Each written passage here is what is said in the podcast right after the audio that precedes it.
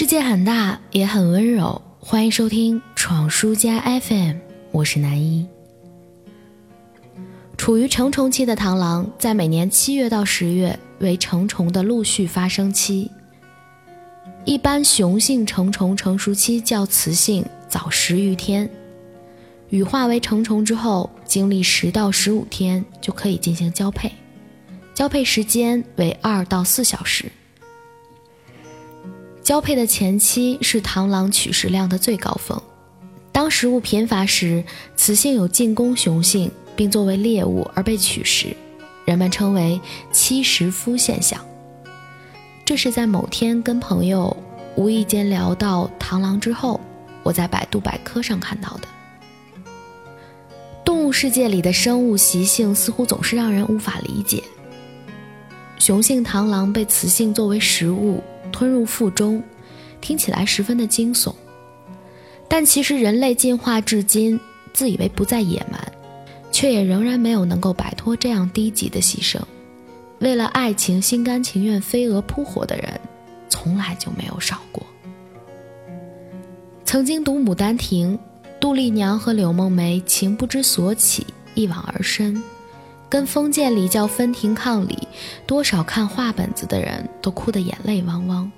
这是他们两个人的心甘情愿，感动又美好。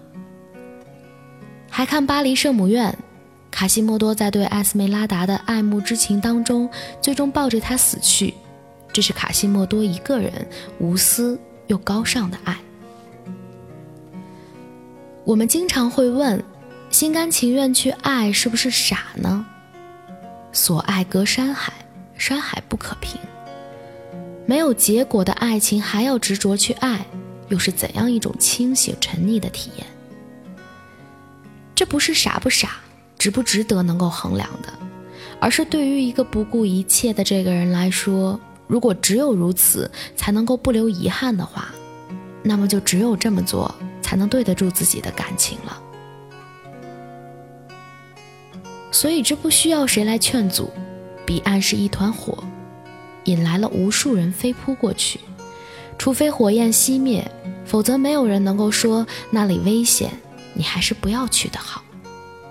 因为在心甘情愿奔赴爱情的人面前，他们宁愿受到伤害，也不会接受去避开弯路这样的选择。趋利避害早都已经不再适用。如果对方是一头害群之马，那他恨不得大家都离他远一些，好让自己有接近他的机会才好。作为他们的朋友，在这样的时候，谁要是一把拉住那个闷头跑的人，劝上一劝，那才是白费口舌，真的傻呢。日出依然东方，雪依然漂亮，新郎依然挂在树上。三世纪在旅行，怎么就丢了爱情？生活一下子变得冷清，谁会生来坚强？只不过学会了伪装，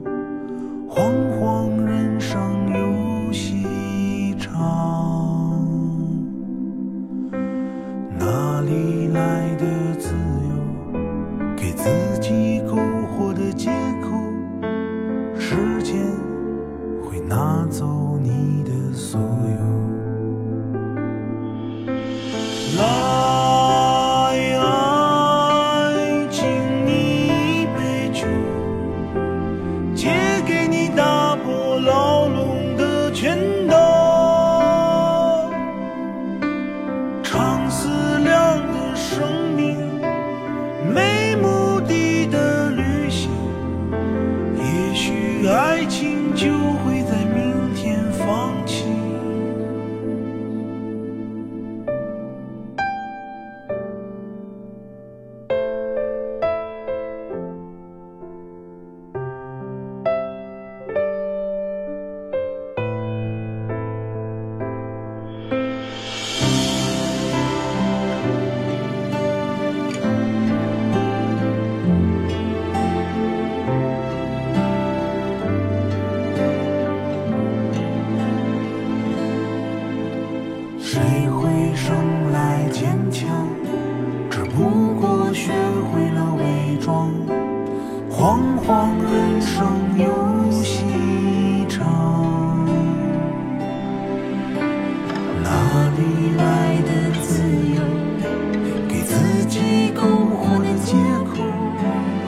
时间会拿走